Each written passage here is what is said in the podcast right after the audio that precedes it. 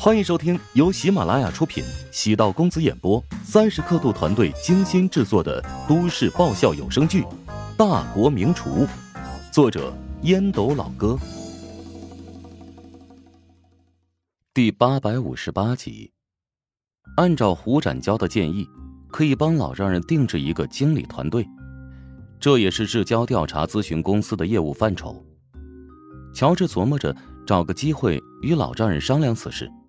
老丈人的那个公司现在经营状况如同一团乱麻，不及时处理的话，后患无穷。春姨跟乔治聊完天心情也明朗很多。乔女婿的情商真的很高，出差这几日，家里的琐碎事情都是春姨在维持。如果他哪天撒手不管，这个家恐怕要乱成一锅粥。当然，春姨也不会轻易的离开陶家。人都是有惯性的，在陶家待久了之后，他对这儿也充满了感情，甚至还有了地盘意识。之前柯青在家里住了不过几天，两人发生冲突，因此而心生芥蒂。这种地盘意识是人之常情，也是立场不同使然。乔治与陶如雪聊过春姨的家人、丈夫和孩子都很普通。春姨并没有因为与陶南方的关系特殊，争取什么特殊待遇，这是陶南方信任她的原因。当然，岳母给春姨的薪水自然不会差，这是必须的。春姨走了之后，乔治在育婴房跟两个孩子玩了一段时间。孩子虽然还小，但能懵懂的辨识出熟人的样子，对乔治没有陌生感，咿咿呀呀的挥舞着肉嘟嘟的手臂。像是个娃娃似的。无论儿子还是女儿，都会冲着乔治微笑。多日来的疲倦、困顿也一扫而尽。乔治走出育婴房，外面有动静。过了半晌，陶如雪走入大厅，见乔治在厨房里准备夜宵，嘴角浮出微笑，从后背轻轻拥住乔治的腰际，将头轻轻的贴在他的后背。乔治笑道：“晚上想吃什么？趁我还没开始做，可以点餐哦。”“嗯，哎，给我做鸡蛋饼吧，上次做的特别好吃，念念不忘。以后也不要变花样做夜宵了，晚上就给我们准备鸡蛋饼。”乔治转过身，用手捏了一下陶如雪的鼻子，“真给你连续吃一周，你恐怕理都不会理。我还不知道你的舌头有多挑剔。”那也是你惯出来的臭毛病。我去看一下两个小东西。他们刚睡熟，你手脚轻一点。知道了，我懂分寸的。陶如雪没好气的瞪了乔治一眼，眸光透出的情绪带着些许娇俏与亲昵。在育婴房望着儿子和女儿熟睡，惊动了奶妈。陶如雪歉意一笑，连忙退了出来。乔治已经准备好了夜宵、胡辣汤。奶油馒头以及鸡蛋饼。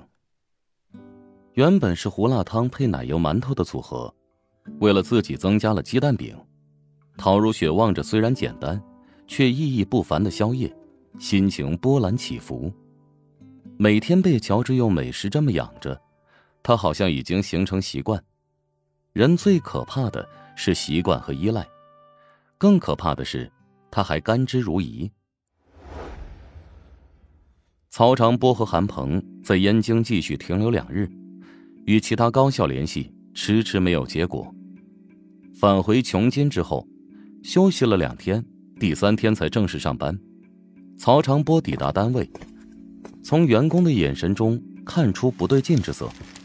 坐在位置上没多久，曹长波被郭燕打电话喊到办公室，不想跟郭燕见面，因为燕京之行。没有做出任何成绩，但丑媳妇儿终究要见公婆，该面对的迟早要面对。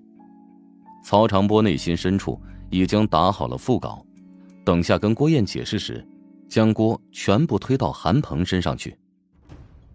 韩鹏那个王八蛋，此行去燕京完全就是当成旅游了，白天象征性的跑两个学校，到了晚上就声色犬马。郭燕鼻梁上架着眼镜，正在沙沙的翻阅文件。郭燕的眼镜度数不高，平时一般都会戴隐形眼镜。最近这段时间，似乎为了改变造型和风格，所以在办公室跟下属谈事时，都会选用眼镜。从外表和气质来看，郭燕的确是无可挑剔。曹长波叹了口气，主动致歉：“对不起，此行不太顺利，被乔治捷足先登了。燕京电影学院选择跟乔帮主签约了，主要是韩鹏那边跟进的不够紧，找错了人。他联系的对象孙昌，在此事上根本没有话语权。合作失败之后，孙昌还将收的那些东西全部寄回来了。”曹长波在这里给韩鹏挖了个陷阱，以他对韩鹏的了解，那些礼品肯定是被韩鹏给私下吞了。郭燕不动声色。曹总，我们彼此合作也有半年之久，你觉得我对你如何？哎，没有郭总的提携，我哪有今天？曹长波心头一紧。郭燕抽出一份文件，扔到曹长波的面前。那你看看这个。里面都是关于你的投诉，怎么不按常理出牌啊？曹长波愕然，迅速翻了一下，鼻尖开始冒汗。这绝对是诬告，肯定是别人故意陷害我的。你搞错了，这是我们公司一名员工实名举报的。那也可能是他被人收买了。我对翠燕忠诚不二。你还是看看文件再说吧。郭燕不耐烦的挥手。曹长波将文件拿到手中，逐页翻看，越看越是惊心动魄，详细记录了自己利用职权谋取私利的事实。郭燕平静道：“任何人在你现在所处的位置上都会被诱惑，其实你稍微贪一点，我也无所谓。关键是你这段时间频繁与其他公司接触，早已经有异心。我看出来了，你的翅膀硬了，已经养不住。”给你一个选择，离职吧。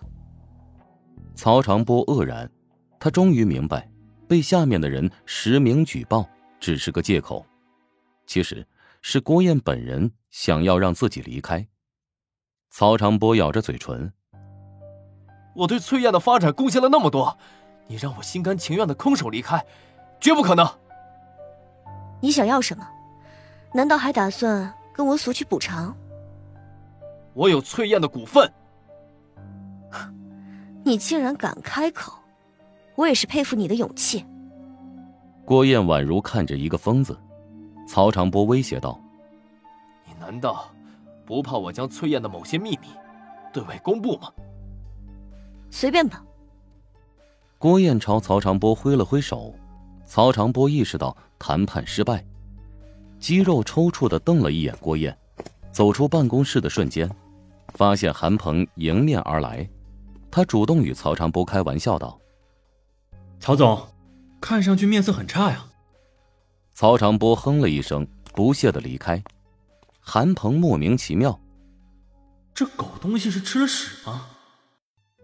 本集播讲完毕，感谢您的收听。如果喜欢本书，请订阅并关注主播，喜马拉雅铁三角。将为你带来更多精彩内容。